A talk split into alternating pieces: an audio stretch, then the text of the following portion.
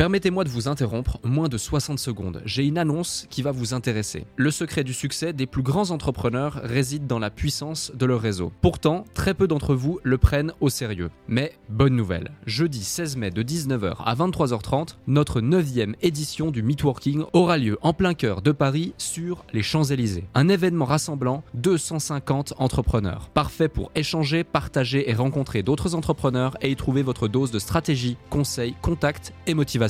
Au programme, des conférences centrées sur les piliers de votre activité, vente, stratégie et état d'esprit, un cadre prestigieux, des intervenants experts de leur domaine à votre disposition pour répondre à toutes vos questions et un apéro dînatoire pour les plus gourmands. Ce n'est pas juste un événement, c'est une chance de propulser votre activité avec des conseils éprouvés et un réseau de qualité. Attention, il reste moins de 50 places. Je vous invite donc à réserver votre place maintenant avant qu'il ne soit trop tard en consultant notre site podcastledéclic.fr ou en cliquant sur le lien dans notre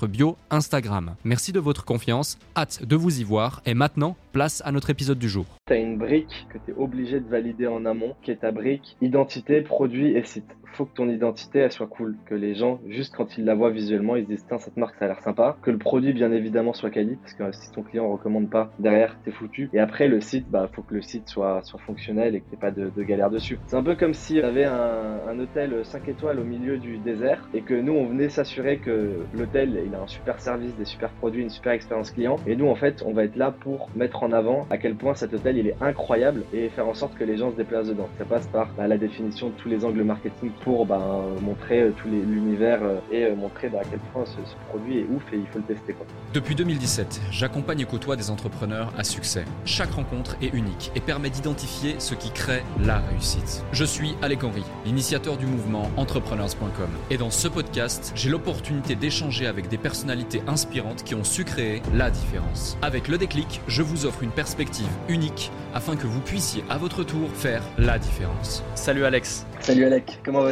Ça va bien, ça va bien et toi? Ouais, top, merci. Magnifique, magnifique. Euh, bon, on va faire un super épisode ici. Franchement, ça fait plaisir de, de, de, de t'avoir sur le podcast. Pourquoi? Parce que tu incarnes, je trouve, le, le, le, la vision et le message de, de beaucoup de personnes qui aujourd'hui se sont lancées grâce à Internet, grâce au e-commerce, grâce au dropshipping, grâce au business en ligne, bref, grâce à beaucoup de messages d'influenceurs, de youtubeurs, d'entrepreneurs euh, qui eh bien, euh, prônent l'entrepreneuriat depuis maintenant euh, ces dernières années.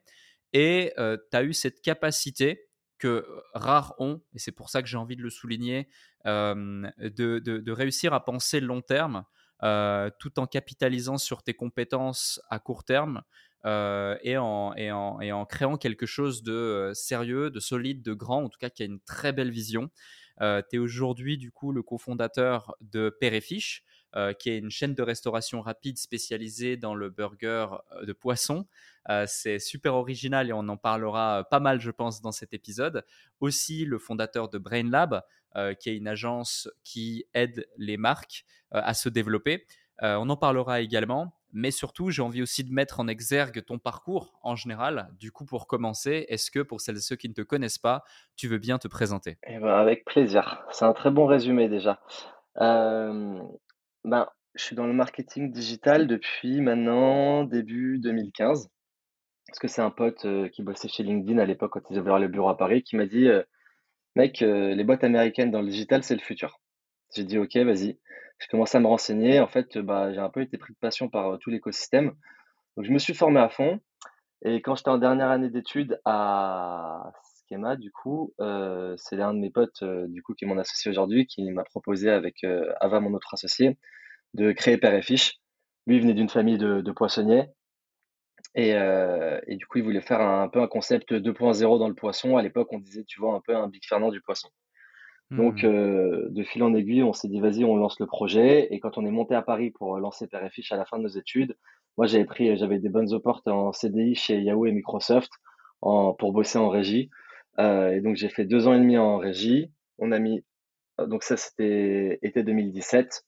Donc jusqu'à septembre 2019, j'étais en, en, CDI et on a développé, ben moi j'ai tout fait en parallèle. On a ouvert le premier resto Père et Fiche fin 2018 et euh, petit à petit on a commencé à développer la marque. Et en fait, euh, je me suis retrouvé à passer vraiment du côté marketing digital à pur e-com parce que j'avais plein de clients en régie, genre des grosses marques, tu vois, Renault, McDo, Leclerc et tout, pour des strates, euh, on va dire, bah, nationales euh, sur plein de leviers. Mais j'avais aussi plein de clients euh, qui faisaient un peu plus des trucs sombres, tu vois, sur Internet, tout ce qui était génération de leads, Pinel, rachat de crédit, etc. Et ça m'a vachement intéressé. Bah, moi, j'ai été un peu fasciné par le côté bah, tu peux scaler un business depuis ton ordinateur en travaillant quand tu veux, d'où tu veux. Je disais, putain, mais c'est incroyable. Et donc, en fait, petit à petit, je me suis, je crois que c'était quoi, fin 2018, je me suis mis au drop en passant par la formation Diomi, comme à peu près tout le marché. on l'avait prise avec un pote. En fait, ça a bien marché dès le début. Et du coup, bah, j'ai, quand j'ai quitté mon CDI, j'ai fait du drop à fond jusqu'à fin 2020. Ça a très bien fonctionné. Et, euh, et en fait, après, j'ai arrêté parce que ça me saoulait, parce qu'il y a ce côté cyclique, tu vois, des shops qui duraient trois 3-4 mmh. mois. en fait, la courbe d'apprentissage, elle est ouf. Mais après, ben, quand tu repars à zéro, tu repars à zéro, c'est hyper chiant. Et moi, à côté de ça, j'avais un business ben, père et fiche où c'était, même si c'était plus long à évoluer, ce que tu faisais chaque mois, c'était des trucs que tu n'avais pas fait avant, tu vois. Et donc, en fait, vu que j'avais une bonne visibilité marketing pour père et fiche et on avait un petit réseau entrepreneurial, je commençais à avoir pas mal de demandes de marques qui m'ont demandé de les accompagner en marketing. Et en fait, de là, l'agence est née euh, début, euh, je crois, il y a à peu près deux ans, où au début, j'étais juste en consultant avec un pote. On a commencé à accompagner des marques, à se développer euh, bah, essentiellement en ligne. Il des strates, tu vois, gestion de publicité, création de contenu. Et voilà. Et donc aujourd'hui, ben, BrandLab d'un côté où on aide les marques à se développer et Père Fiche de l'autre où on développe la chaîne et on lance en franchise là. Merci pour ces éléments déjà. Magnifique parcours. Et justement, pour qu'on ait plus de contexte, euh, aujourd'hui, Péréfiche, euh, tu l'as lancé en 2018, tu l'évoquais. Euh, c'est combien de restaurants? Ça représente quoi en termes de, chiffre d'affaires ou même un chiffre qui peut être intéressant Combien de burgers vendus justement et, puis, et puis après, on parlera plus en détail de, ce projet, quelle a été la genèse de ce projet, l'idée en détail et, aussi de, de BrainLab. Ouais, bah écoute, niveau chiffres, bon, de toute façon, je suis assez transparent. L'an dernier, on a fait on a fait euh, environ 2 millions de CA. En gros, un resto père et fiche, euh, bah, tu vois, le premier qu'on a là à Paris, qui est le, modèle de base qu'on franchise, euh, il fait à peu près un million de CA hors taxe à l'année avec 15% d'EBITDA. Donc en vrai, c'est cool parce que c'est bien rentable. le resto de Lille, il fait moins. On est sur un modèle un peu différent. Et il a fait environ 700 000, tu vois, l'an dernier, ce qui reste déjà très cool. et, là, du coup, sur les, franchisés, tu vois, on table entre 750 et 1,5 million, 2 millions par, point de vente s'ils offrent des grosses euh, structures. Magnifique, magnifique. Et justement, alors tu parles de, de franchise. c'est quoi l'objectif derrière aujourd'hui? C'est quoi la vision euh, de Péréfiche bah, Nous, tu vois, dès le début, moi, je suis pas du tout de la, de la restauration. J'ai mmh fait beaucoup de restauration en job étudiant, mais quand j'étais beaucoup plus jeune, tu vois, 20-22 ans. Euh, mais je suis pas un restaurateur. Dès le début, moi, je me suis, je leur ai dit à mes potes, enfin mes associés, je, j'ai bossé bien évidemment euh, les premiers mois à l'ouverture dans le resto, mais tu vois, on était plusieurs patrons. Il n'y avait pas besoin de trois personnes pour, euh, pour faire le même job. Moi, j'aurais dit, sur total de, tout ça, euh, en gros, je suis jamais dans les restos, je fais tout ce qui se passe derrière les écrans, tu vois. Et la vision qu'on avait dès le début, c'était créer, créer une marque, tu vois, au niveau international Là, aujourd'hui, la vision, c'est comment on arrive à créer un McDo du poisson quali, quoi, clairement. Ok, ok, je vois. Et Justement, tu parles de tes associés. Je pense notamment à Anthony. Euh, vous êtes deux, vous êtes trois? On est trois, ouais. Il y a Anthony, du coup, qui est le fils de, de poissonnier, c'est un peu son histoire familiale. Et il y a du coup euh, Ava, qui est mon associé, qui gère euh, toutes les opérations d'une main de maître. Ok, magnifique. Et, et, justement, comment on en vient à se dire, plus en profondeur, plus en détail, alors que tu n'es pas issu de la restauration, je vais créer avec une bande de potes, vu que je reprends tes propos, la plus grosse chaîne de restauration rapide de burgers de poisson en France et peut-être même ailleurs. J'imagine que l'ambition, c'est de s'étendre ailleurs. Quel est le déclic qui fait que justement tu te dis, c'est ça que je vais faire plutôt qu'autre chose? Ben en fait, j'ai pas trop la réponse à cette question parce que tout ce que je fais dans ma vie, tu sais, je suis un peu en mode euh, j'agis et après on voit un peu ce qui se passe, tu vois. Ok. Donc euh, je suis à l'inverse même des, des mecs qui vont réfléchir pendant 8 ans, est-ce que c'est le bon moment pour se lancer et tout, tu vois? Euh, tous les trucs que j'ai pu faire, le, les, les, tu vois, j'ai investi dans les cryptos il y a en 2017, on m'a dit faut investir dans ça, j'ai même pas cherché à comprendre, j'ai dit vas-y, ça a l'air stylé, je fais, tu vois. Le drop pareil et en fait à chaque fois, je me dis bon, bah là, pourquoi pas, ça peut être cool, ça peut être marrant à faire. Donc on y va. Et tu vois, Père et Fiche, en fait, c'était un projet de cours à la base. Et on a notre directeur de master qui nous dit, vas-y, faites un concours et tout. Et en fait, c'était un concours, c'était Challenge Pépite. C'était un concours national sur l'entrepreneuriat.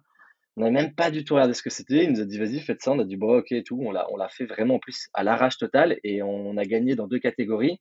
En fait, à partir de ce moment-là, on a eu un article dans, enfin, Challenge nous a, m'avait appelé pour faire un article dans les 100 startups pour investir euh, sur, sur l'année.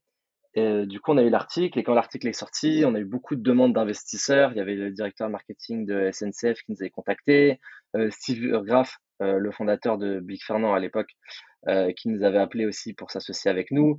Et en fait, tu vois, on a vu l'engouement directement et du coup, on se dit bon bah vas-y, on, va monter à Paris pour le faire, tu vois. Et et, et, en fait, moi là-bas, je m'étais dit vas-y, je fais le et fiche à temps plein. Derrière, on me propose un CDI avec une, une porte énorme, et en plus sur un job qui me plaisait de fou. Donc du coup, je me dis, qu'est-ce que je fais? Tout le monde me dit, c'est impossible de faire les deux. Je me suis dit, bon, vas-y, je vais faire les deux, on verra ce qui se passe. Et, euh, et donc, euh, donc voilà, j'ai un peu toujours fait au feeling et en fonction de bah aussi comment, comment j'apprécie, tu vois, mes journées, que ce soit même, euh, tu vois, quand j'étais salarié ou quand j'étais quand j'étais sur Père et Fiche, tu vois, de façon à me concentrer un peu sur des choses qui me plaisent pour plus être focus un peu sur ma zone de génie, tu vois, plutôt que subir au quotidien ben, des journées de travail assez intenses. Quoi. Mmh. Justement, là, tu mets en exergue un point extrêmement intéressant que la plupart des entrepreneurs n'arrivent pas à identifier, c'est sa zone de génie. Et, et, je pense que c'est ce qui fait aussi votre complémentarité avec tes deux associés. donc une personne sur l'opération, une personne dans les cuisines, si j'ai bien compris, et toi derrière les écrans pour t'occuper du marketing et faire en sorte que la brand soit forte, soit diffusée, et puis aide la visibilité. Comment tu as identifié justement cette zone de génie et comment vous vous êtes réparti les tâches? Est-ce que ça a été quelque chose d'extrêmement naturel dès le départ? Est-ce qu'il il y a eu un temps justement à ça? Est-ce que ça a été inconfortable au départ? Parce que je vois beaucoup de gens qui n'arrivent pas à identifier leur zone de génie, qui n'arrivent pas forcément à communiquer avec leurs associés, qui vont se marcher dessus, qui vont pas comprendre qu'ils sont complémentaires, que 1 plus 1 égale 3 et pas 2, euh, voire même des fois 1 plus 1 égale 1 dans des associations. Euh, du coup, euh, ce serait intéressant d'avoir ton élément de réponse là-dessus. Mais alors nous, la réparte, honnêtement, c'est fait assez naturellement. Moi, tu vois, par exemple, je savais pas que le marketing, c'était ma zone de génie, mais tu vois, quand j'ai commencé à, à me renseigner un peu sur tout l'écosystème digital, c'était beaucoup la publicité et tout en ligne à l'époque en, en 2015, donc tu vois, ça remonte. Hein. Mais en fait, bah, déjà, c'était des trucs où je pouvais passer 10 heures par jour dessus à tout regarder et je kiffais, tu vois. Donc déjà, en fait, même si j'étais pas fort dessus à l'époque, ça m'intéressait. Donc je pense que déjà, ta zone de génie, elle est forcément sur un truc qui doit t'intéresser parce que c'est là où tu vas pouvoir y passer du temps et quand tu passes du temps, tu prends du plaisir et automatiquement, bah, ça passe beaucoup plus facilement. Après, nous, sur la réparte, euh, là, actuellement, tu as euh, Anthony, du coup, qui, euh, avec qui on, fait, on gère le développement la et il gère la partie finance, légale, tout ce qui est un peu corporate et tout, tu vois, les sujets de structuration de boîte. Ava, elle est sur toute la partie opération. Donc, en gros, la vie dans les restos, quoi. Process, achat, hygiène, etc. Euh, tu as Anthony qui fait les, les recettes aussi. Mais bon, ça, c'est assez ponctuellement puisqu'on n'en sort pas tout le temps. Euh, et, du coup, moi, c'est toute la partie bah, digitale, marketing, comme pub, les solutions qu'on met dans les, restaurants, etc. Et, euh, et en soi, bah, on, est, on est bien répartis parce que ça se passe super bien. tu vois, on est tous les trois euh, très différents, dans le sens où on a des modes de vie différents, on a des, on a des fonctionnements totalement différents et tout, mais on est hyper complémentaires au niveau business. Donc franchement, c'est cool. Et ça se passe super bien parce que malgré la quantité de sujets un peu horrible et infernaux à traiter, on arrive, on arrive ben, à garder une bonne cohésion, tu vois, et, et à être. Ben, en fait, je pense que l'avantage, c'est qu'on a la vision commune tous les trois, on sait un peu où on veut aller. Donc, chacun fait en sorte que, ben, que, que le nécessaire soit fait pour atteindre cet objectif, justement. Hmm. Tu parles de sujets infernaux à traiter et ce en quantité. Euh, est-ce que tu peux nous donner des exemples ou des anecdotes? Parce que la plupart des gens qui nous écoutent euh, n'ont pas conscience et connaissance euh, bah, de, des enjeux quand tu crées une chaîne de restauration rapide, même ne serait-ce qu'un restaurant. n'ont pas non plus connaissance pour certains de, de, la difficulté et de la complexité bah, d'avoir un business physique. Il y a pas mal de choses à prendre en considération quand tu mets en place ce type de business. Moi, je m'en rends compte parce que mon père avait un restaurant. Donc, euh, je connais aussi ce, monde-là. Et quand j'étais petit, euh, je l'aidais euh, d'une certaine façon à, mon échelle. mais, mais ça peut être intéressant justement que tu nous donnes quelques exemples, quelques anecdotes de problématiques auxquelles vous avez fait face, notamment au début. Parce que j'imagine qu'aujourd'hui, on va en parler, vous avez aussi ouvert votre capital à des investisseurs, notamment aussi à Green Bull. Il y a une grosse vision derrière, etc mais mais ouais, ça peut être intéressant que tu nous partages une ou deux anecdotes que tu peux partager, qui peut donner une idée à celles et ceux qui nous écoutent des, des, des, enjeux et des problématiques auxquels on fait face dans ce type de projet. Salut à vous tous qui êtes de plus en plus nombreux à écouter le déclic. Je tenais à prendre quelques instants pour vous en remercier personnellement. Grâce à votre soutien et votre écoute, nous connaissons une croissance fulgurante parmi les podcasts business en francophonie. Si aujourd'hui vous voulez améliorer votre karma, je vous invite à laisser un avis et 5 étoiles maintenant sur la plateforme de podcast sur laquelle vous écoutez cet épisode. Cela ne prend que quelques instants et ça aide énormément pour continuer de vous offrir des interviews de plus en plus inspirants avec des invités inédits. Je lis tous vos avis et ils représentent beaucoup pour moi. Maintenant, retour à l'épisode. Bah, les, sujets, on va dire, euh, un peu chauds, c'est bien faire attention sur euh, quand tu récupères un restaurant, euh, tout ce qui va être au niveau du, du légal, tu vois. Euh, quel, euh, quel euh, bail sur ton resto, l'investissement de base, est-ce qu'il n'y a pas des galères de copropriété et tout, tu vois, c'est des sujets qui sont quand même plus sensibles. Après, en anecdote, le, le, trois jours avant l'ouverture du resto, de notre tout premier resto, on a une friteuse qui a pris feu et il y a le resto qui a pris feu, une mmh. bonne partie. Du coup, on a dû décaler l'ouverture de, de, quelques jours. Euh, et il y avait trois camions de pompiers quand même qui étaient venus, tu vois, éteindre le truc. C'était vraiment le bordel. Et, euh, et en soi, en fait, moi, je vois vraiment la différence sur j'ai une agence et on va dire c'est pas très compliqué à gérer et ça fait du cash assez facilement. Mais par contre, pour valoriser une agence, parce que tu pars sur un truc de, où tu veux scaler comme apport, une agence, ça vaut pas très cher. VS, des restaurants où, d'un point de vue, euh, bah, c'est tout juste un resto, tu travailles dedans et tout, bah, automatiquement, euh, oui, tu peux très bien vivre. Après, nous, vu qu'on a une vision développement et tout, tu vois, nous, on travaille plus dans les restos. Moi, depuis le début, mes deux autres associés depuis deux ans, on a, on est sept personnes au siège.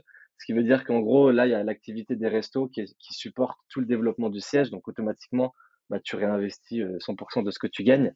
Donc, euh, c'est là où c'est plus complexe. Il faut vraiment se dire que si tu veux faire en gros un truc comme nous en mode chaîne et tout, ça va être compliqué de, de, de se verser beaucoup de cash euh, dès le début.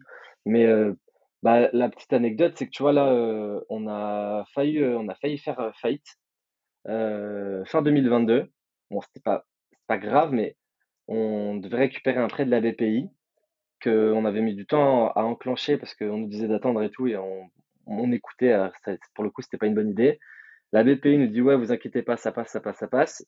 On attendait l'argent, on devait récupérer 400 000 balles. Et au bout de quatre mois, un truc comme ça, elle nous met faux plan en dernière minute. Et en fait, vu qu'on était sûr dans notre tête d'avoir le prêt, ben, on continuait d'investir dans le développement et tout. Et on s'est retrouvé à un mois et demi, deux mois d'espérance de cash, tu vois. Donc, on était, on s'est retrouvé vraiment dans le rouge en mode putain là, faut activer hyper rapidement. Donc pour le coup, bah, tout s'est bien passé et tout, mais c'est des, tu vois, c'est des sujets où quand tu te retrouves dans des situations là, tu te dis putain là c'est, là c'est la merde, faut réagir rapidement quoi. Mmh. Ouais, effectivement, tu, tu dis. Euh, on a failli, faillite, euh, failli, faire faillite, pardon, euh, mais c'est pas grave. Et, justement, comment vous, avez, comment vous avez réussi à rebondir? Parce que la plupart des gens, lorsqu'ils sont au pied du mur, bah, on trouve des solutions. je le sais, je l'ai déjà été. La plupart des entrepreneurs qui nous écoutent et qui peut-être ont eu des situations de crise à certains moments, que ce soit lié à des, à des crises financières, des crises d'image, des crises X, Y ou Z, on, trouve des solutions, parfois même des solutions qui paraissent impossibles à trouver. Dans votre cas, quelle a été, quelle a été la solution et, comment, comment tu t'y prends pour gérer une situation de crise lorsque tu y fais face? Ben, En soi, moi, je n'étais pas trop inquiet parce que le gros avantage qu'on a, c'est que aujourd'hui, tout le monde veut un peu la marque, tu vois?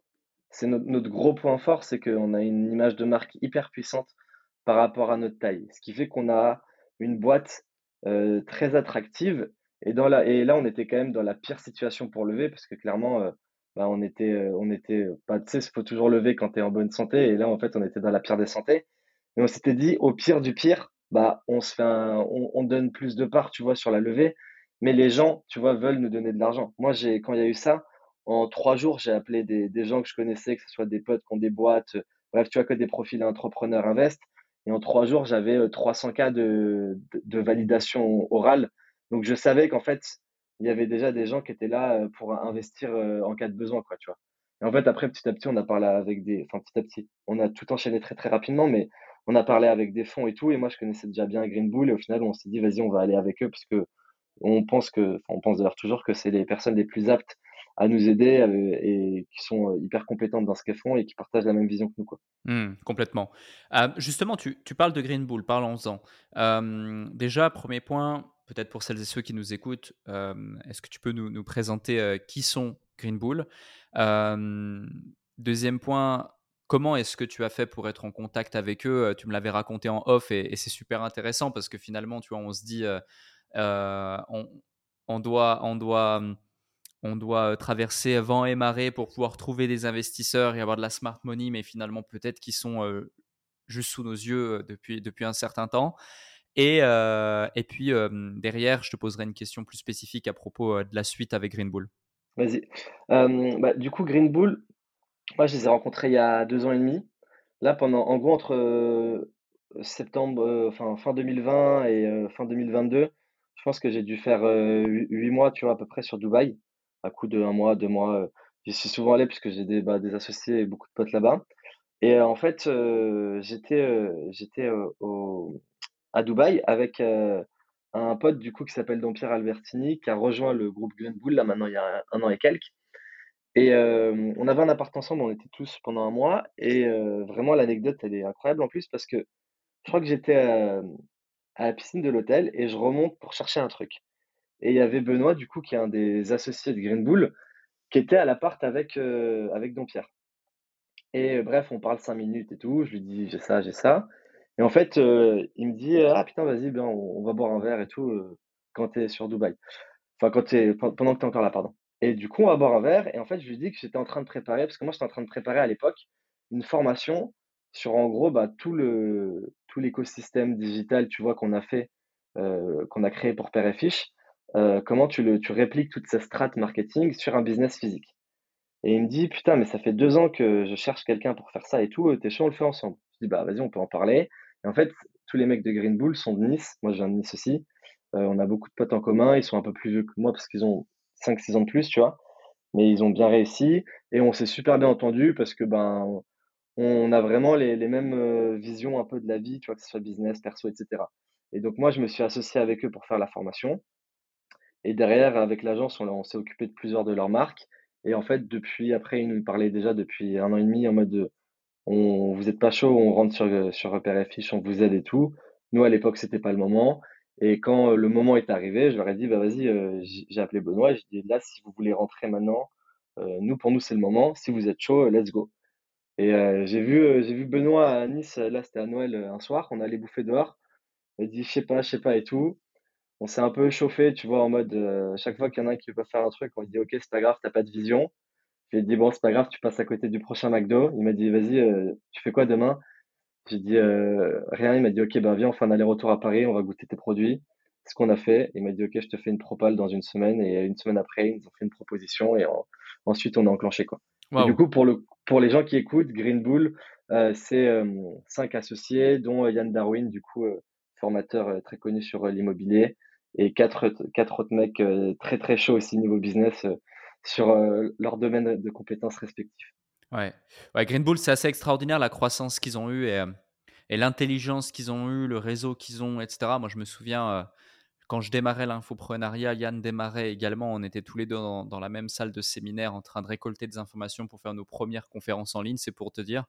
Ah, c'est énorme. Donc, donc ouais, et, c'est un invité que, que, je prévois, que je prévois d'avoir sur le déclic, soit sur fin d'année, soit, soit, sur, soit sur 2024 pour celles et ceux qui, qui nous écoutent. Ce serait, ça serait super intéressant. Il y a pas mal de choses à raconter, j'imagine.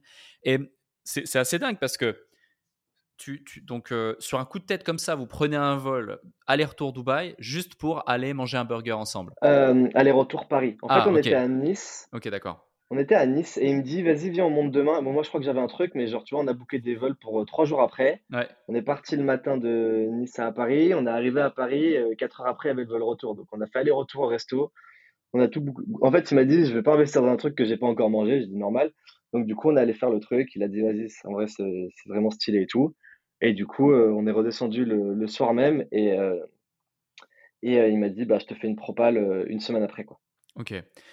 La, mmh, la plupart des gens qui lancent des business tels que, heu, tels que celui que que tu as lancé, dans la restauration ou autre, à un moment donné, justement, ils désirent partir sur ce modèle de franchise.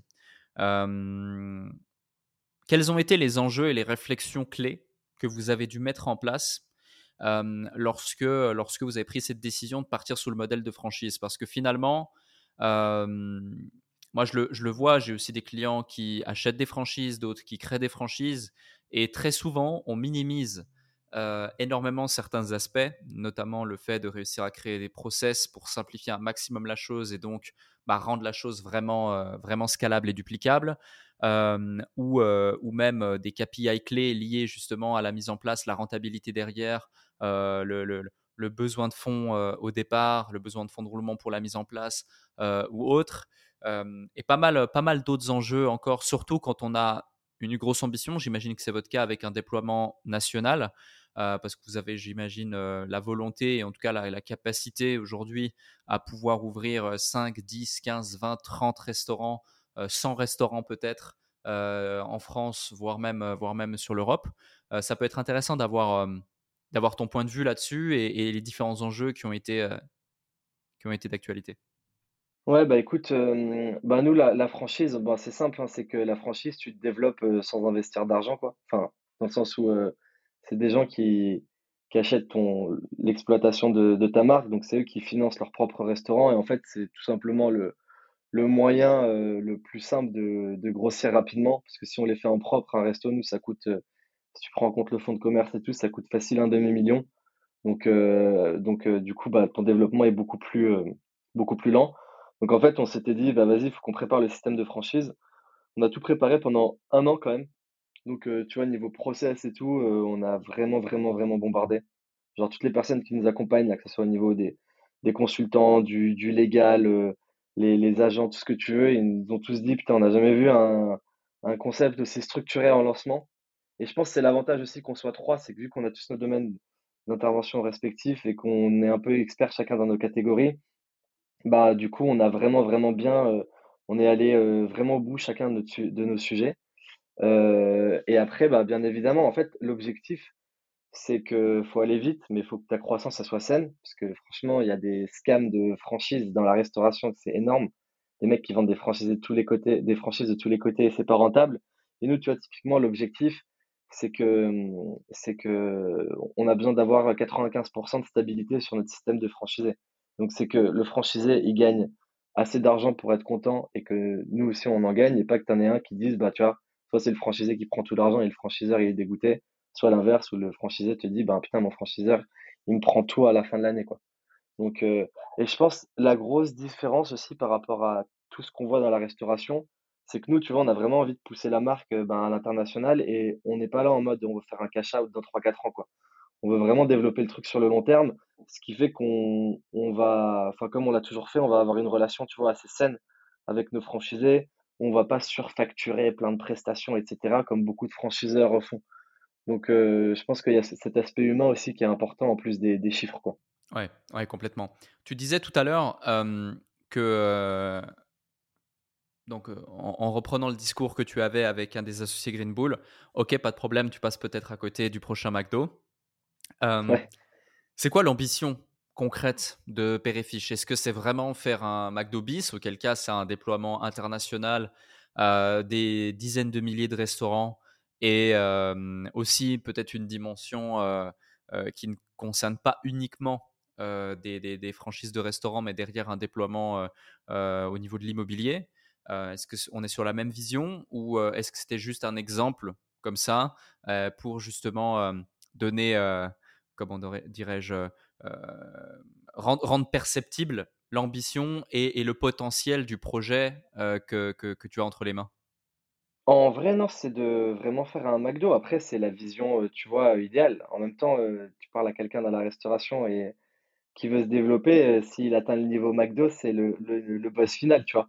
Mais, mais non, nous, franchement, on veut vraiment le développer à l'international. Là, tu vois, avec Green Bull, on a un plan de développement sur 100 restos à 5 ans, où il y a une dimension nationale et il y a déjà, heu, une partie internationale qu'on va attaquer dans les deux trois prochaines années. Après, encore une fois, hem, là, heu, nous, on regarde vraiment en mode, on va dire dans le moment présent. Là, on est en train de signer les premiers franchisés.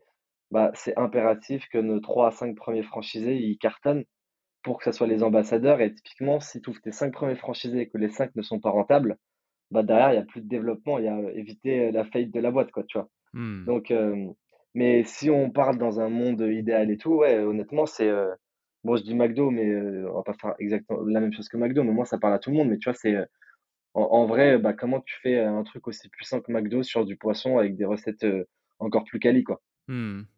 Justement, en parlant de recettes, c'est quoi, typiquement le le les recettes, que vous avez, les propositions que vous avez? Parce que moi, quand on me dit, heu, burger de poisson, tu vois, j'ai jamais eu l'opportunité de, mmh, de de d'aller goûter, des burgers chez Père et Fiche. On en a parlé, mais le le 3 juin, le 3 juin à midi, j'ai proposé à un associé de se joindre à moi pour aller pour aller dans dans le resto à Paris. Et j'ai hâte, moi qui suis un gourmand, j'ai hâte d'aller découvrir ça. Est-ce que tu peux nous en dire plus justement sur, c'est quoi exactement le le type de recette? C'est des des burgers de je sais pas, de pavés de saumon, de Ouais, de bien sûr. steak de thon, de En fait, on s'est pas mal cherché au début. On déjà, vu qu'on arrive avec un nouveau produit sur le marché, il y a un énorme travail d'éducation à faire. Et en gros, au début, on savait pas si notre rôle, c'était de proposer, tu vois, du poisson en fait, de faire découvrir le poisson un peu sous toutes ses formes, sur un modèle de restauration rapide à un prix plus abordable. Et en fait, on s'est rendu compte petit à petit que nous, les gens, ils venaient chez nous pour vraiment se faire plaisir. C'est-à-dire que, tu vois, quand on met un burger de de poisson, vu qu'il y a de la souvent de la panure, de la sauce, heu, des légumes dedans et cetera, que tu mettes, tu vois, du lieu noir qui est un poisson blanc qui fait très bien l'affaire, heu, ou de la lotte qui est un produit de enfin, un poisson blanc qui vaut 4 fois plus cher, les gens dans le burger, ils font pas la différence. Donc en fait, il y avait une dimension rapport qualité-prix qui était hyper importante pour notre clientèle, étant donné qu'on fait de la restauration rapide. Et aujourd'hui, notre créneau, c'est comment, en gros, les gens viennent se faire plaisir euh, en mangeant du poisson, tu vois, comme ils pourraient se faire plaisir en mangeant un burger de viande. Et l'avantage qu'on a, c'est que bah, le poisson, ça se décline sous plein plein de formes. Et tu vois, aujourd'hui, on a des produits, euh, on a des burgers de, poisson au pané, tu vois, donc c'est du poisson blanc avec de la panure panko, pané minute. On a euh, du saumon mi-cuit snacké à la plancha. On a un steak de thon qui va vachement s'apparenter à, de la, de la viande. On a des acras de morue. Tu vois, on a des anneaux de calamar. On a des recettes saisonnières, tu vois, avec des recettes plus, plus épicées, en, enfin, sur des, des notes asiatiques. En fait, vraiment, le truc, c'est que le, le, le produit peut se décliner sous un milliard de, de formes, tu vois? Et c'est ça l'avantage, mais aujourd'hui, c'est comment on propose des produits, des recettes uniques, puisque pour le coup, quand tu manges chez nous, c'est des goûts que tu as jamais eu, heu, et que que le le enfin, le le goût soit très bon et heu, le rapport qualité-prix soit soit également, heu, excellent aussi. OK. OK, je vois. Ah, ça me donne encore plus envie de d'y aller, Mais mais tu vois, le le truc qui est important à préciser, c'est que quand tu dis burger au poisson, il y a 2 typologies de gens, vu que les gens n'ont pas d'indicateur, par rapport à ça, tu vois? à part le filet aux fiches de McDo. Exactement, qui est Ouais, pas vraiment une bonne en fait, c'est bien pour nous le filet o fish parce que c'est la référence que tout le monde a, mais vu qu'honnêtement elle est pas ouf, ouais, bah, en gros nous on est juste là pour faire mieux que le filet o fish quoi, tu vois? ouais. Vraiment mieux. Mais les les gens ont pas d'indi si je te dis pizza, tu te rappelles la dernière fois que tu as mangé pizza avec tes potes et tout, tu as des tu des tu des sens qui te qui te reviennent. Burger de poisson, t'as pas de référence et mmh, il y a 2 types de gens, soit ceux qui disent: «Ça a l'air trop bon», soit ceux qui disent: «Ça a l'air dégueulasse». Moi, tu vois, j'étais plus dans la team: «Bon, ça a l'air vraiment chelou» et en fait, nous, tout le travail qu'on a fait, c'est qu'on a une com hyper, hyper visuelle. Et en fait, tous les gens qui viennent chez nous, on les fait un peu manger avec les yeux, à travers l'écran, avant de les faire manger, heu, directement. Et c'est comme ça, en fait, qu'on arrive à convertir les gens.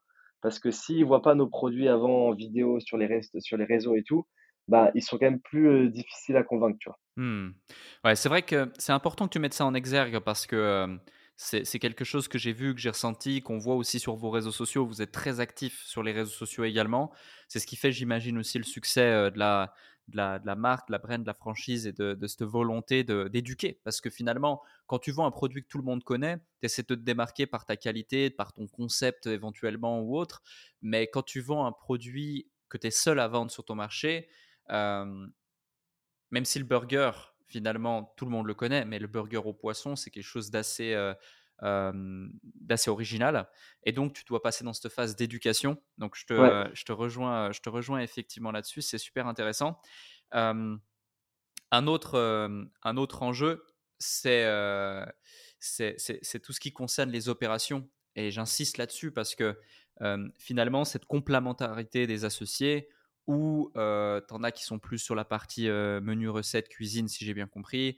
Quelqu'un qui est plus sur la partie opération, c'est-à-dire recrutement aussi des équipes, gestion concrète du terrain, gestion financière également, j'imagine. Et puis toi, sur la partie marketing, c'est quelque chose d'extrêmement important à souligner parce que pour chacune des transversales, il y a des enjeux, il y a des actions clés, il y a, y a une expertise qui est nécessaire et qui serait très difficilement,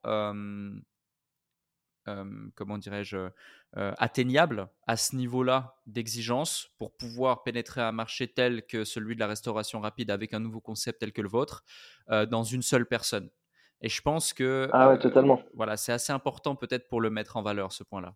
Bah, exactement. En fait, on a un triangle, tu vois. Bah, d'ailleurs, on est trois et ça nous correspond bien. C'est qu'on a un triangle, c'est marketing, produit, process. C'est-à-dire que moi, en gros, je m'occupe de faire venir les gens dans le resto, mais une fois qu'ils sont là, je j'interviens plus. Il faut que le produit il soit incroyable, parce que sinon les gens ils ont pas bien mangé et ils sont pas contents, ils reviennent pas. Et il faut que les process, donc euh, toute la, structure, tu vois, opérationnelle, elle suive, que tu sois servi rapidement, que les équipes soient cool sur place, etc. Et c'est un peu notre rôle à chacun de nous trois, c'est faire en sorte que chacun euh, euh, explose sa, son angle, tu vois, du triangle de façon à atteindre la perfection sur euh, chacun de ces niveaux. Quoi. Et c'est mmh. sûr que si demain tu enlèves un des, un des maillons, bah, ça, l'équation ne fonctionne plus et tout cool. Quoi. Ouais, ouais, complètement. J'ai une question plus personnelle pour toi en tant qu'individu dans ton parcours propre.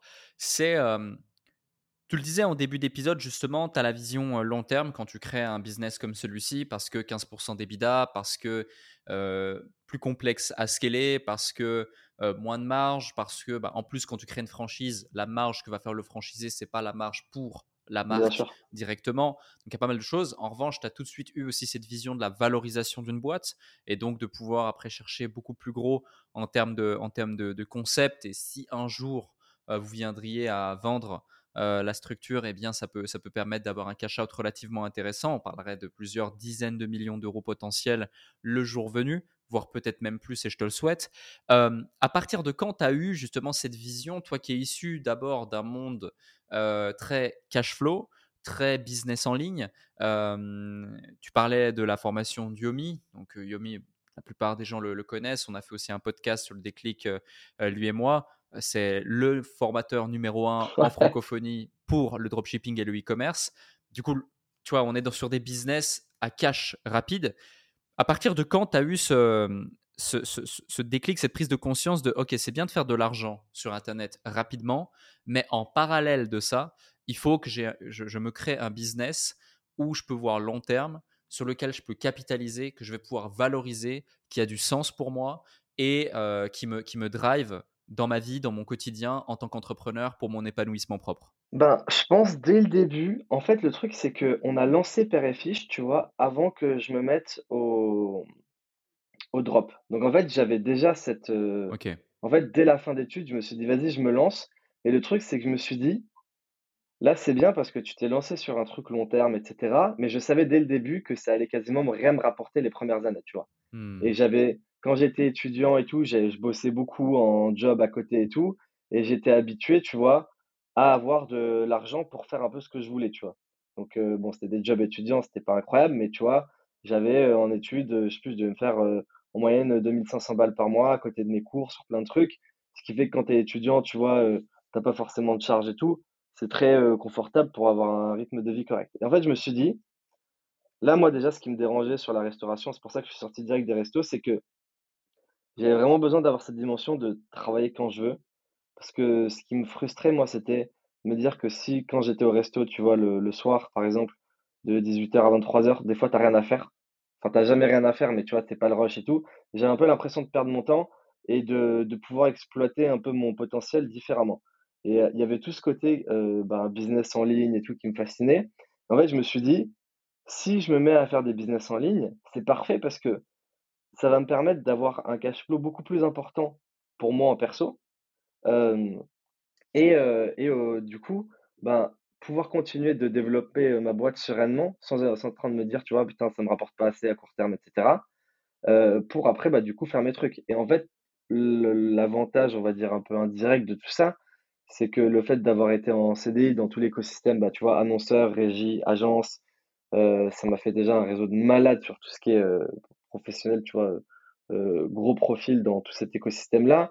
Le fait d'avoir fait du drop, bah, en fait, toutes les strates de drop, que ça soit de la pub en ligne, heu, les strates d'influenceurs et cetera, c'est des trucs que j'ai répliqués sur mes business physiques, ce qui ne se faisait pas du tout à la base.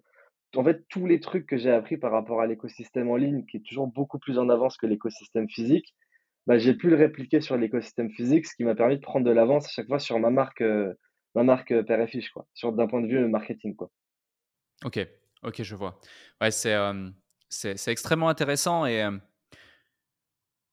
je pense que tu as été, euh, comment dirais-je, je vais pas dire visionnaire, mais en tout cas précurseur dans cette, dans cette volonté de, de voir long terme, parce que beaucoup, malheureusement, et peut-être que les gens qui nous écoutent, certaines personnes qui nous écoutent se reconnaissent dans, dans, ce récit, beaucoup de gens vont faire de l'argent à court terme, puis ensuite se rendre compte, lorsqu'une phase, on va dire, change,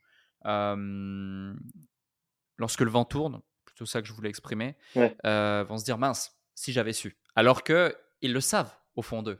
Euh, mais c'est plus simple de se mettre des œillères et de se dire non, ça se passe bien pour le moment. Euh, je fais euh, 500 euros par jour, 1000 euros par jour, 2000 euros par jour, 10 000 euros par jour, peu importe. Ou je peux lancer rapidement un truc, faire un influx, faire un truc, un machin. Et, et, et du coup aller faire un peu de cash. Mais la réalité, c'est que si tu vois pas à 5 ans, à 10 ans, à 20 ans parfois, ça peut vraiment poser problème. Et euh, je pense que tu as pu en voir dans ton entourage, proche, moins proche, peu importe, bah, des personnes qui à certains moments de leur euh, jeune carrière entrepreneuriale gagnent très bien leur vie, puis ensuite euh, commencent à de moins en moins bien gagner leur vie, mais garder leur niveau de vie au même niveau pour Ah finalement se retrouver quasiment à zéro quelques semaines ou quelques mois plus tard.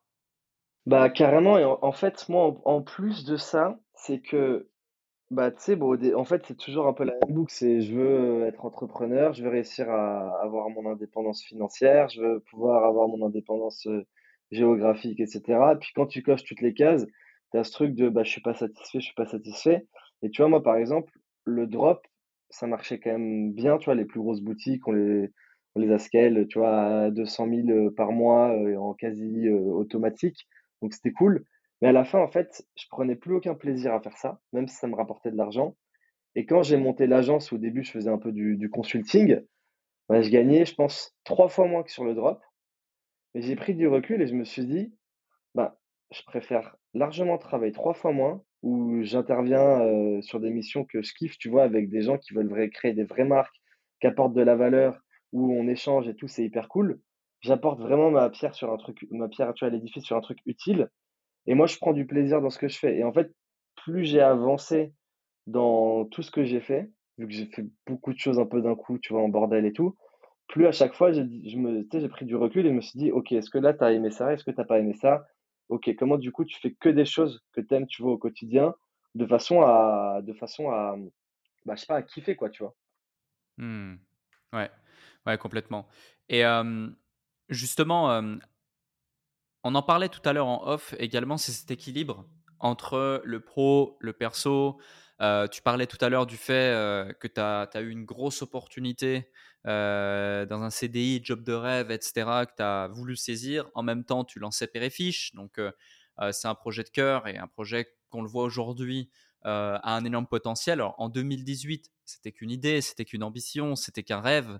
Peut-être aujourd'hui, c'est devenu quelque chose de très solide, très concret même si ça, ça en est encore assez balbutiement de son potentiel. Je pense que dans les années à venir, ça va aller que de plus en plus gros pour, pour, aller chercher, pour aller chercher de gros résultats. Comment toi tu trouves justement cet équilibre? Est-ce que c'est quelque chose qui a été inné dès le départ ou est-ce que justement à un moment donné, tu t'es complètement perdu? Et tu t'es dit là ça va pas du tout, il faut absolument que je m'en mette en question. Auquel cas, qu'est-ce que tu as mis concrètement en place pour que ça change? C'est une très bonne question. bah, il y a eu deux, phases un peu chaudes. C'est que quand on a ouvert Père et Fiche fin 2018, j'avais mon CDI encore.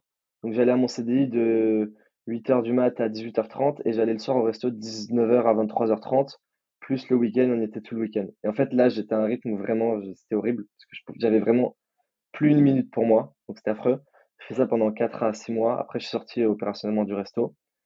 Et en, fait, bah, moi, j'ai besoin, tu vois, d'avoir un, je pense un peu comme toi, tu vois, un équilibre de vie, une bonne hygiène de vie, faire mes nuits, aller au sport régulièrement, etc. pour bah, me sentir bien dans mon corps et dans ma tête et bien travailler. Et là, l'an dernier, en fait, on a eu une phase bah, un peu chaude parce que bah, du coup, on avait, moi, j'avais, on avait fait plein de trucs sur l'agence. On avait pas mal embauché. On intervenait sur d'autres branches qu'on ne fait pas d'habitude. Donc, tu sais, en mode un peu la patte du gain, en mode, bon, c'est pas ce qu'on fait d'habitude, mais on est capable de le faire et ça peut nous rapporter pas mal. Donc, en vrai, vas-y, go, go, go. Et en fait, on s'est retrouvé à, à être sous l'eau totale, beaucoup trop de travail. Et en fait, en Q4, début Q4, tu vois, 2022, bah, on se retrouve dans la merde absolue sur Père par rapport à l'histoire que je t'ai racontée là. Mmh sur la BPI, sur l'agence, on était sur un truc hyper rentable où on se retrouve à, arriver des mois où on était au bord de, au bord du, ben, de la non-rentabilité. Et moi, en plus, j'avais une copine, tu vois, pendant, pendant à peu près six ans et on se sépare à ce moment-là. Donc, en fait, je me prends en l'espace d'un mois tous les trucs d'un coup. Et, et, là, je me suis dit, putain, là, c'est chaud. Et tu sais, c'est dans ces moments-là où tu te dis, putain, mais en fait, mes potes en CDI, ils sont tranquilles, c'est cool, il n'y a pas de pression. et tu remets un peu, tu remets un peu toute ta vie en question dans ces moments-là, quoi. Mmh. Ouais. Ah non, je comprends, je comprends exactement. Et à ce moment-là, quand tu es, es, dans cette phase-là et que tu remets tout en question, quelles sont, les, quelles sont les questions que tu te poses et quelles sont les réponses que tu trouves pour pouvoir, pour pouvoir rebondir et ensuite reconstruire ou alors continuer, mais sur des bases beaucoup plus saines et, et en arriver là où tu en es aujourd'hui? Ben, moi, je suis pas du tout stressé ni anxieux, tu vois, et tout à la base. Après, en fait, c'est des niveaux de charge émotionnelle qui sont différents. Et là, en fait, je m'étais pris tellement un niveau de charge émotionnelle puissant que j'avais pas connu avant, que automatiquement, ça te met un peu en PLS, tu vois. Et je fais beaucoup de, de méditation, des exercices de respiration, etc. Ce qui m'aide pas mal, tu vois, au quotidien pour être hyper zen. Et là, en fait, quand j'ai eu ça, bon, je regarde pas mal de choses sur le cerveau, un peu tout ce qui est lié à la neuroscience et tout. Et j'ai une pote qui m'a parlé d'une sorte de, de chaman qui fait de la psychothérapie sous psychédélique. En gros, c'est tu vas avoir une meuf qui te file de la, de la MD, quoi, et c'est une séance de psy comme ça. Et bah, pareil que, pareil que, que tu vois, je t'ai dit au début du podcast, c'est qu'elle m'en a parlé. En fait, je, parlais d'un truc comme ça. Elle me dit, maintenant, je connais quelqu'un qui fait ça. Et en cinq minutes, tu sais, j'ai dit, bah vas-y, on voit le numéro, je verrai ce qui se passe. Et tu vois, j'ai pas trop réfléchi en mode est-ce que c'est dangereux, est-ce que si, est-ce que ça? J'ai dit, bah vas-y, go tenter l'expérience et on verra ce qui se passe. Et, et en vrai, c'était incroyable. En vrai, c'était incroyable. Et tu vois, pour le coup, ça m'a apporté un milliard de réponses à toutes les questions que je me posais et un milliard de solutions aussi par rapport à toutes les problématiques que j'avais. Et en l'espace de un mois et demi, j'ai quasiment tout résolu, tu vois. Et là, depuis début 2023, donc depuis 4-5 mois, et ben, tout se passe super bien. Dans le pro et dans le perso. Donc en fait, tu avais un peu le truc de descente aux enfers totales et bah, trouver les solutions adaptées à tous ces problèmes. Et au final, bah, c'est souvent, je pense souvent au dessin là où tu as le mec qui, qui veut pas mettre le dernier coup de pioche parce qu'il a creusé tout le tunnel et juste après, il y a la montagne d'or. Et là, tu vois, il y a eu un peu un effet comme ça en mode putain, mais je pensais vraiment pas que ça allait s'améliorer. C'était l'enfer. Ah, bah putain, tout, tout, tout s'est débloqué hyper naturellement sur, sur les deux boîtes, tu vois, et même en perso. Et, et là, bah, en 2023, c'est cool. OK. Ah, c'est intéressant. Est-ce que parce là, tu nous donnes une explication, abstraite liée justement à cette expérience personnelle, mais qui est qui est assez intéressante fondamentalement. Alors moi, personnellement, j'ai jamais eu, heu, l'opportunité de de tester ce genre de choses, ni eu ressenti le besoin ou ou autre. C'est aussi peut-être, heu, pour ça, mais hem, tu pas la première personne qui effectivement me fait ce type de retour. Alors, c'est pas forcément, heu, je suis pas forcément en train d'encourager les gens, hem, Ouais, à bien sûr, moi moi non plus, hein. ouais. Je je en en plus, perso, tu vois, genre, j'aime bien faire la fête, mais je suis pas du tout, du tout drogue, tu vois? Donc heu, c'était un truc vraiment nouveau, tu vois, pour moi et heu et en fait, bah, je pense que j'étais dans un truc de, en fait, ça va pas me ça va pas me tuer. Je suis pas hyper fan à l'idée de le faire et je me suis dit en fait, j'ai vu beaucoup de reportages et tout sur ça et j'étais vachement intrigué. Donc je me suis dit: plus pour le côté, tu vois, scientifique, c'est important de de le tester et bien évidemment, chacun réagit différemment à tous ces trucs et tout. Moi, tu vois, j'ai hyper, hyper bien réagi et en fait, en gros, c'est que, ben, ça m'a emmené un peu dans mon subconscient et j'ai voyagé dans plein de moments de ma vie. En fait, dans un monde où il y a un peu tout qui se débloque facilement et des réponses évidentes apparaissent alors que tu les avais pas du tout, quoi, tu vois? Mmh. Et est-ce que justement d'un point de vue plus rationnel, selon toi, est-ce que c'est parce que cet effet t'a permis de minimiser les problématiques auxquelles tu faisais face et donc de trouver plus facilement les solutions? A contrario, est-ce que, les problématiques étaient toujours présentes, mais ça t'a offert une certaine clarté pour identifier les solutions qui étaient peut-être sous tes yeux, mais que tu ne voyais pas ou que tu ne voulais pas voir? Est-ce que ça ça a peut-être, heu, rendu plus accessible ou plus simple des choses qui paraissaient compliquées à réaliser? Est-ce que ça t'a offert d'une certaine façon, une, une une confiance en soi, hem, supérieure à ce que tu avais dans le passé et donc, voilà, ça t'a permis de de de mettre en place des actions qui t'ont donné des résultats? Qu'est-ce que c'est concrètement? En fait, ça m'a apporté des nouvelles pistes de réflexion et en fait, il y a un deuxième truc aussi qui a quand même été hyper important, c'est que j'ai un j'ai un coach qui s'appelle, Roger, je sais pas je pense que tu connais. Ouais, bien sûr, on est en bah, discussion, voilà. ouais. OK, bah, tu vois avec qui, heu, je bosse depuis pas mal de temps et heu, bah, en gros quand, toute la catastrophe est arrivée, bossais avec lui sur ça. Donc tu vois, pour le coup, lui, il m'a vachement aidé aussi, étant donné qu'il a plein d'entrepreneurs qui ont déjà vécu ces situations à m'apporter plein de pistes de réflexion. Donc en fait, le fait d'avoir cette personne-là, plus, hein, l'expérience, Mmh. l'expérience à côté, bah, en gros, ça m'a Roger m'avait, m'avait mis, tu vois, sur plein de pistes et m'avait, m'avait emmené sur plein de sujets de réflexion, tu vois, pour, pour éviter ces situations-là et tu vois, même en mode, heu, quand tu te projettes, heu, comment tu envisages les trucs et quand j'ai fait cette expérience tout, tu vois, même après j'en ai parlé avec lui. En fait, ça m'a permis d'un peu, heu, réaligner tous ces points, heu, qui étaient qui étaient assez flous, tu vois? Et avoir une ligne directrice, assez évidente, à suivre, quoi. Et en fait, après quand je tu vois, j'avais mon plan un peu clair à suivre, bah, Roger derrière m'a aussi aidé à à l'appliquer, tu vois, de la la meilleure des façons, possibles et le plus rapidement possible, quoi. Complètement.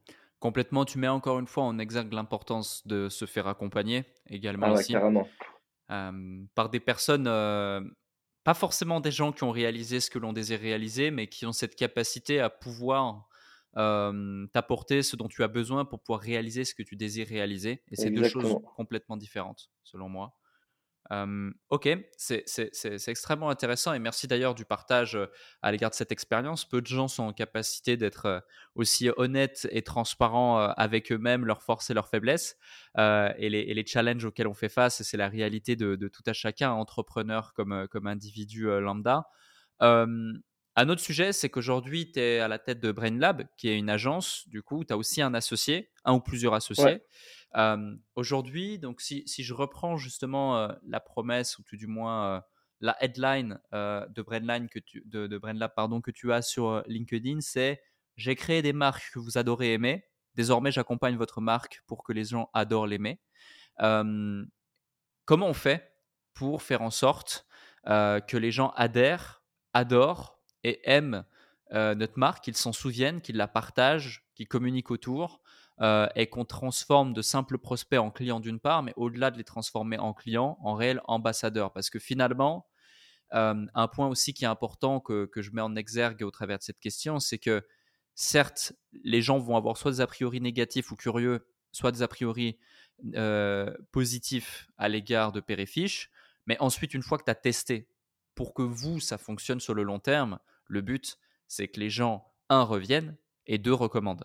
Donc il, faut, voilà, donc il faut vraiment que les gens apprécient et la marque, et l'expérience, et bien sûr le produit en lui-même. Et euh, comment on fait justement pour que les gens en général aiment notre marque et l'adoptent? Ben, en fait, euh, pour moi, tu as une brique. euh, tu vois, typiquement avec BrandLab, on intervient un peu à l'étape euh, 1 et en fait, tu as l'étape 0 à 1 que tu es obligé de valider en amont, qui est, qui est ta, ta brique identité, produit et site. C'est-à-dire que faut que ton identité, elle soit cool. Que les gens, juste quand ils la voient visuellement, ils se disent, tiens, cette marque, ça a l'air sympa. Que le produit, bien évidemment, soit quali, parce que euh, si ton client ne recommande pas, derrière, t'es foutu, parce que c'est fini euh, l'âge d'or euh, de Facebook Ads en 2016-2018, tu vois, où tu pouvais un peu faire n'importe quoi. Et après, le site, bah, faut que le site soit, soit fonctionnel et que t'aies pas de, de galère dessus. En fait, déjà, quand tu as cette brique-là, nous, tu vois, avec BrandLab, en, en amont, on prend pas de, clients qui respectent pas ces conditions. Donc, si jamais ils ont des besoins, on, les redirige vers des personnes qui peuvent les aider. Et nous, en fait, derrière, en fait, on s'assure. C'est un peu comme si tu avais un, un hôtel 5 étoiles au milieu du désert et que nous, on venait s'assurer que l'hôtel, il a un super service, des super produits, une super expérience client, mais qu'il y avait zéro client encore parce que personne ne l'avait découvert. Et nous, en fait, on va être là pour mettre en avant euh, à quel point cet hôtel, il est incroyable et faire en sorte que les gens se déplacent dedans. Donc, ça passe par bah, la définition de tous les angles marketing qui vont faire que les gens ont envie de tester le, produit. Et donc, on pilote ça sur euh, tout, à peu près tous les canaux publicitaires. Euh, et à côté de ça, bah, de la création de contenu, que ce soit en organique ou en ads, pour bah, montrer tout l'univers de la marque et montrer à quel point ce, ce, produit est ouf et il faut le tester. Quoi. Mmh, ouais, je vois. Euh, tu parles de marque également, on parle de, parlons de visibilité. J'avais vu un post LinkedIn passer à ton égard où tu disais euh, tu avais bossé avec près d'un millier d'influenceurs avec euh, pour mettre en avant Perifiche. ouais. Voilà. Est-ce que tu peux revenir un petit peu sur cette expérience et sur les chiffres et surtout sur les leçons que tu en as tirées et aussi l'adapter peut-être à aujourd'hui. On est, en, on est mi-mai 2023. Euh, le marché de l'influence marketing, comparé à ces dernières années, a clairement énormément évolué. Euh, ça peut être intéressant d'avoir ton point de vue pour, pour justement celles ceux qui nous écoutent. Ouais, bah écoute, euh, en, fait, à chaque fois, j'ai un peu repris des strates, tu vois, de, de e-com. C'est que quand on a ouvert Père je disais qu'on allait gagner de l'argent avec Instagram et tous les restaurateurs me disaient que c'était n'importe quoi. Alors que quand tu es en 2023, euh, bah, ça paraît ouf que quelqu'un ait pu dire ça. Euh, les influenceurs, pareil, je disais, on va bombarder des influx. Tout le monde me disait, c'est des gros gratteurs, euh, très connotés télé-réalité. Euh, jamais je les ferais venir dans mon resto. Et en fait, moi, en, gros, on, a ouvert, on n'avait pas d'argent parce qu'on avait tout investi dans le resto on avait un peu mal géré les, les, budgets prévisionnels. Et en fait, je me suis dit, bah, comment je peux faire beaucoup de choses en marketing sans investir un euro? Et donc, tu vois, on a, on, a, on a été hyper actifs sur les réseaux et sur la partie influence, je me suis dit, mais c'est le meilleur moyen de gagner en visibilité parce que je vais juste leur proposer de venir gratuit manger chez moi et ils vont me faire des, des stories, des posts, etc. Et le truc, c'est que d'un point de vue purement rationnel, moi, ça me coûte à peu près allez, 10 balles en matière première à faire manger deux personnes. Donc je me disais, le risque que je prends en faisant manger un influenceur, même si, imaginons, sa story a éclaté ou quoi que ce soit, je perds au pire 10 euros, tu vois. Et, euh, et en fait, à partir de ça, bah, on a commencé à, à, inviter un max, max, max, max, max d'influenceurs, de plus en plus gros. Et il euh, y a eu, tu vois, tout un effet euh, boule de neige, effet de levier, d'autant plus qu'on avait des strates bah, publicitaires avec beaucoup de retargeting et tout pour toutes les personnes qui étaient exposées pour qu'il y ait cette répétition, cette présence à l'esprit et que les gens se déplacent. Et, euh, et en fait, je trouve que le marché de l'influence, il a bien bougé dans le sens où aujourd'hui, il y a un milliard d'influenceurs quand même. Il y en a trop. Il y en a beaucoup qui sont pas quali, bien évidemment. Nous, aujourd'hui, on bosse avec environ, je sais pas, 25 influx par mois, 20-25. C'est compliqué de savoir lequel t'a rapporté quelque chose, lequel t'a pas rapporté. Après, encore une fois, ça nous coûte quasiment rien, tu vois, de les faire venir. Et en fait, souvent, quand on a un bien qui vient, bah, tu te prends des pics, tu vois prend des gros pics de trafic. Euh, là, tu vois, on a fait des, des OP, tu vois, avec euh, deux pages, euh, deux pages Insta. Tu prends des plus 20%, plus 30% de CA sur la semaine. C'est vraiment des sacrés pics. Donc en fait, l'idée, c'est un peu à la fin de l'année, comment, comment tu jauges ça. Et nous, en gros, le, le gros enjeu, tu vois, sur euh, Père et Fiche, c'est comment on arrive à rester à la mode après toutes ces années, tu Mmh. vois? Parce qu'en fait, on a un développement qui pour l'instant, heu, est pas rapide, parce qu'on a tout structuré et tout, on en plus on a fait des erreurs forcément et donc là, ça va bien s'accélérer. Mais comment, sans qu'il se passe énormément de choses, tu arrives à rester dans ce truc de: «Putain, Père c'est trop à la mode», tu vois? Même 5 ans après et toujours innover sur tes leviers et tout. C'est pour ça qu'après on est parti sur TikTok, c'est pour ça que là on réfléchit déjà à des nouvelles, des nouvelles strates, tu vois? Mais, heu, mais l'influence pour moi c'est, heu, c c'est bien dans en fait, je pense que les 2 gros leviers de croissance aujourd'hui, si tu vois, moi demain je monterais une marque, je ferais 3 trucs en ayant 0 €. Je ferais un max de contenu organique sur Insta, heu, TikTok en mode vertical et tout, où je raconte, heu, toute ma vie, les ce qui se passe, sur, ma boîte, comment ça évolue, montrer les produits et cetera, pour créer toute cette communauté. Je raconterai la même chose sur LinkedIn et je ferai un milliard de messages à tous les influx parce que quand tu lances dans une boîte, généralement, si tu as pas d'argent pour le marketing, en revanche, tu as des stocks et tu as des produits. Et je testerai plein, plein d'influx pour voir lesquels sont rentables, lesquels ne sont pas, et cetera. Et en fait, à partir de ce moment-là, quand tu fais ça, nous, tu vois, c'est ce qu'on avait fait dès le début, mais sans la brique un peu contenu vertical au début parce qu'elle n'existait pas.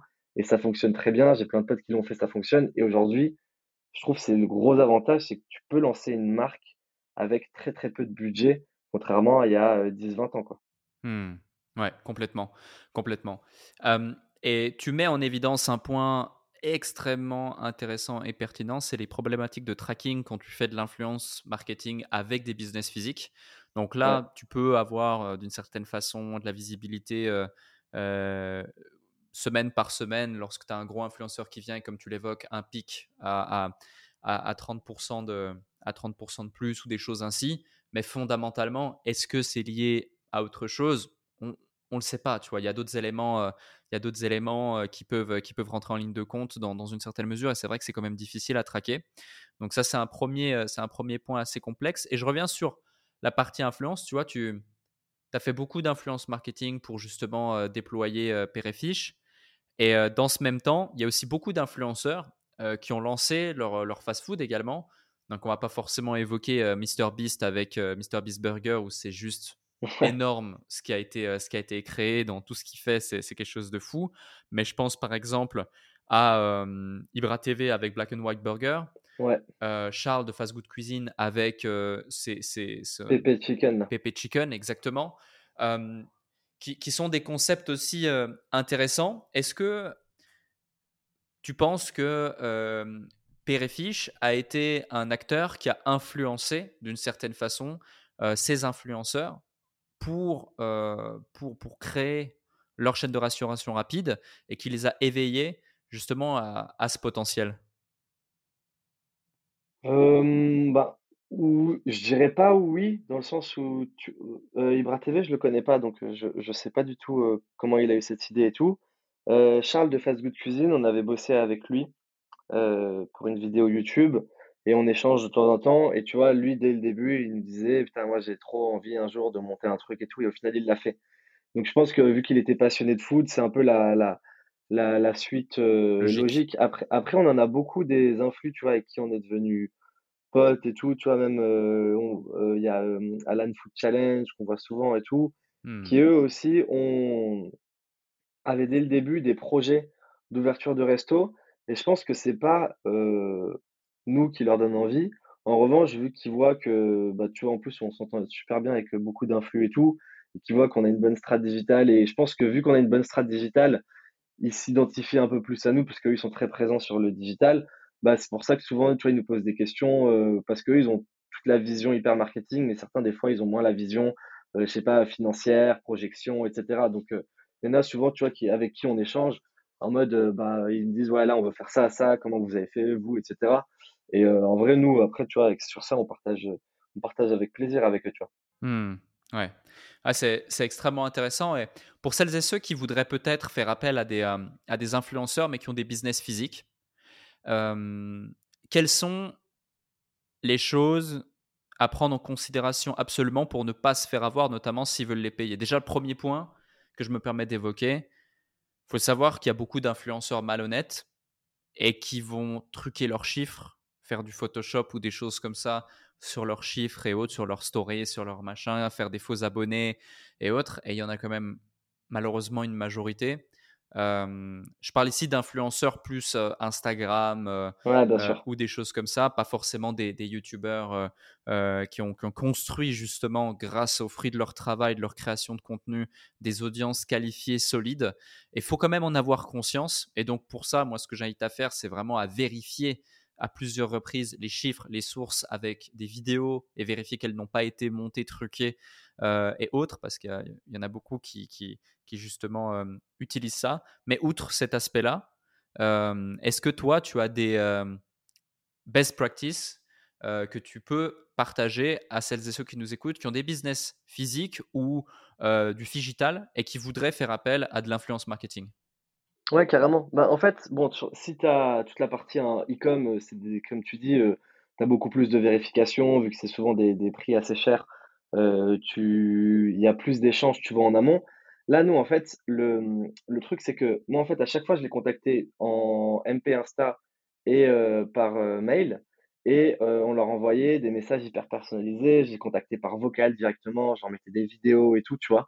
Donc, le, message était personnalisé de façon à avoir le plus de chances possible pour qu'ils répondent oui. Et à côté de ça, moi, je suis dans la restauration rapide. Donc, en fait, encore une fois, ça me coûte 10 balles pour qu'ils viennent. On a payé quasiment personne, tu vois, euh, sur des, des grosses OP et tout. 99% des inflés avec qui on a travaillé, on a fait des collabs gratuites. Et en, en gros, c'était quel risque, quel est le risque? Et en fait, tu vois, genre 10 euros bah, si je regarde mon, mon CPM, tu vois, euh, euh, sur Facebook, 10 euh, euros en pub, combien de personnes je vais toucher? Et tu vois, là, je, je faisais des moyennes en mode, bah, cet influx-là, j'estime qu'il va avoir un reach de story, tu vois, à, à temps. Et donc, ça, au pire, même s'il me ramène personne dans le restaurant, j'aurais touché plus de personnes via ce que ça m'a coûté en produit et sa story que si j'avais investi en pub. Et le truc, c'est qu'au début, nous, on a commencé bah, par toute la food, tu vois, tous les influx food. Et quand on les a quasiment tous eus, on a élargi sur des profils plus lifestyle, plus business, plus, euh, je sais pas, des mamans qui font du yoga. Euh, on a fait beaucoup de télé-réalité aussi, ça a super bien fonctionné, tu vois. Et en fait, petit à petit, on élargissait de façon à couvrir tout le monde parce que nous, en plus de ça, tu vois, il y a vraiment tout le monde qui peut venir manger chez nous, tu vois. Parce qu'en hmm. plus, le poisson, il y a tous ceux qui ont des contraintes, contraintes ethniques et culturelles, comme les, les, juifs et les musulmans, qui sont hyper communautaires, qui peuvent venir chez nous. Donc en fait, on a une cible, on a un spectre de clientèle hyper, hyper large. Mais l'idée, c'est en amont, moi, je conseillerais dans un premier temps de checker avec tous les influenceurs qui sont déjà dans la cible, bah, d'essayer de les faire venir gratuitement. Et maintenant, il y a des pages, tu vois, Insta et tout, qui à 2, 3, 4, 500 000 abonnés qui ont bombardé via toute la vidéo verticale, qui sont bien montées. Et tu vois, typiquement, la plupart, tu vois, nous, toutes les pages un peu food sur ce créneau-là, elles sont autour de 1000 balles la vidéo, euh, ce qui euh, est très correct pour une page à euh, 300 000 abonnés, qui va te faire des vidéos qui vont faire entre 200 000 et 1 million de vues, tu vois, à 1000 balles, tu es, quand même euh, sur un bon ratio. Mais par contre, ce que, ce que je conseille pas de faire, c'est que tous les gros, gros, gros profils où tu vois, on n'a pas fait de collab YouTube payante encore, parce que pour nous, c'est trop de perdition, dans le sens où, vu que j'ai pas un e-com et je peux pas livrer dans toute la France, si je paye, je sais pas, demain, euh, tu vois, euh, Squeezie, j'adorerais bosser avec bah, je tant que j'aurai pas, je sais pas, au moins, 30-50 restos en France, je vais pas le faire parce qu'il y a des gens partout en France et même à l'étranger qui vont voir sa vidéo. Mais je vais avoir tellement de perdition par rapport au CA que j'aurais pu générer si je pouvais couvrir toutes les zones qu'aujourd'hui, c'est encore trop tôt pour moi, tu vois, de le faire. Ouais, je vois. Ouais, c'est super intéressant parce que tu réponds à ma question suivante. c'est justement bah, cette optique de, de d'influence marketing à grande échelle qui fait qu'il y a une déperdition potentielle. Mais la question initiale, c'était est-ce que vous avez pensé à la problématique du fait de, imaginons, moi je me dis, voilà, Alex, je suis séduit par ton projet, j'ai envie d'ouvrir une franchise euh, Péréfiche. Je, on est le 4 juin, je t'appelle, j'ai goûté à Paris, j'ai adoré. Euh, j'ai envie d'en ouvrir un euh, à Bordeaux, un, euh, je sais pas, une bêtise à, à Reims. et, et là, la question que je me poserais, c'est si je mets en place une action marketing spécifiquement à Bordeaux, euh, peut-être que la communauté justement qui, qui, qui, qui, suit mon influenceur en question, bah, à 20% euh, de, de, son, de, son, de son push ça va servir, ça va servir les intérêts de, du restaurant du franchisé 3, du franchisé 4, du franchisé 5. ça va servir les intérêts de Paris, etc. Et je vais finalement payer 100% de la promotion, mais en tirer que 20% peut-être des bénéfices. Ouais. bah alors, sur ça, on a des budgets marketing que, en fait, les, les, tous, les, tous les franchisés, tu vois, typiquement, ils auront un pack un peu marketing local. Ce sera que, que, que des push sur la zone, sachant qu'à côté de ça, toute la partie influence, ça vient en complément. Donc, si l'influenceur, tu vois, l'influenceur, le franchisé me dit, j'ai un influx, tu vois, dans ma ville à Bordeaux, il est top, il me propose une cola payante, je pense qu'il faut le faire? Bah, moi, ce sera que des discussions avec eux. Et en vrai, bah, si on pense que c'est intéressant, on y va. Bien évidemment que dans 100% des cas, la, la, personne qui fait son push d'influx à Bordeaux, ça va impacter des personnes qui peuvent être à Lyon, Marseille, etc. Mais comme la personne qui paye l'influx à Marseille, ça pourra impacter indirectement derrière à Bordeaux. Donc, ça sera, pour moi, il y aura un équilibre sur ça. Et en revanche, après, les franchisés, ils reversent 2% de leur CA hors taxe à la marque, donc à nous. Et là, nous, on investit sur toute la com au niveau national, tu vois. L'idée, c'est qu'après, tout ça, ça, rayonne sur tout le pays. Et c'est sûr que, tu vois, tu des, tout ce qui est influence, presse, ben, papier digital, radio locale même, ce sera les franchisés qui pourront, sur leur zone, en prendre en supplément ou pas. Et, et puis après, bah, c'est à, à leur bon vouloir, tu vois? Donc, c'est sûr que si, s'il en prend, bien évidemment, il y aura une petite partie de l'audience qui sera impactée, qui sera impactée et qui ira, et qui ira dans un autre resto. Mais je pense que, tu vois, si tu as vu ça et tu es dans le resto de Marseille, bah boum, tu apprends après qu'il y a le resto à Lyon. Donc, si tu as kiffé le resto de Marseille, bah, le jour où tu vas à Lyon, bah, tu iras dans le resto de Lyon. Donc, j'ose espérer qu'il y aura un peu un cercle vertueux à toutes ces actions. Quoi. Mmh. Ouais, complètement. Complètement, c'est intéressant. merci, pour, merci pour tous ces éléments. Franchement, c'était extrêmement intéressant cet épisode, encore une fois. Et si celles et ceux qui nous écoutent ont eu au moins autant de plaisir à l'écouter que je n'en ai eu à l'animer, faites-le nous savoir, comme à chaque fois, avec un partage, 5 étoiles sur Apple Podcast, un avis Apple Podcast. Et, euh, euh, et j'imagine qu'on partagera aussi cet épisode sur les différents réseaux sociaux. Donc merci encore Alex pour ça. J'ai une dernière question pour toi que je pose à chaque fois à celles et ceux qui, nous écoutent, enfin qui sont présents pardon, euh, sur le podcast. C'est est-ce que tu peux nous partager quelque chose que tu n'as pas encore partagé dans cet épisode, qui présente chez toi réellement un déclic dans ta vie, que ce soit pour le pro comme pour le perso, qui a limite créé une transformation identitaire chez toi. tu as vraiment carte blanche. Tu peux nous partager tout ce que tu veux. Ça peut être une anecdote, une situation, une frustration, euh, quelque chose de positif, quelque chose de négatif. vraiment carte blanche pour le mot de la fin. Très bonne question, très très bonne question. quand j'étais en 2015, j'étais en, en, en, deuxième semestre de M1 à Schema et j'étais en Asie. Donc, bon, on avait 9 heures de cours par semaine, on s'est très bien amusé, on a beaucoup voyagé. Et en fait, j'étais en road trip. J'étais en road trip et, et en fait, bon, je kiffais parce que tu vois, je faisais que voyager et tout. Et puis surtout que j'avais, rien à, aucune charge mentale, tu vois, j'avais rien à penser, rien à faire, c'était cool. Et je me disais, putain, faut vraiment que tu commences à te, à te bouger le cul parce que j'avais déjà ce truc de dire, putain, faut vraiment que je trouve quelque, ce que je veux faire de ma vie et tout. J'étais dans une auberge Thaïlande, dans un truc dortoir, 20 personnes, tu vois, le truc bien, bien pourri.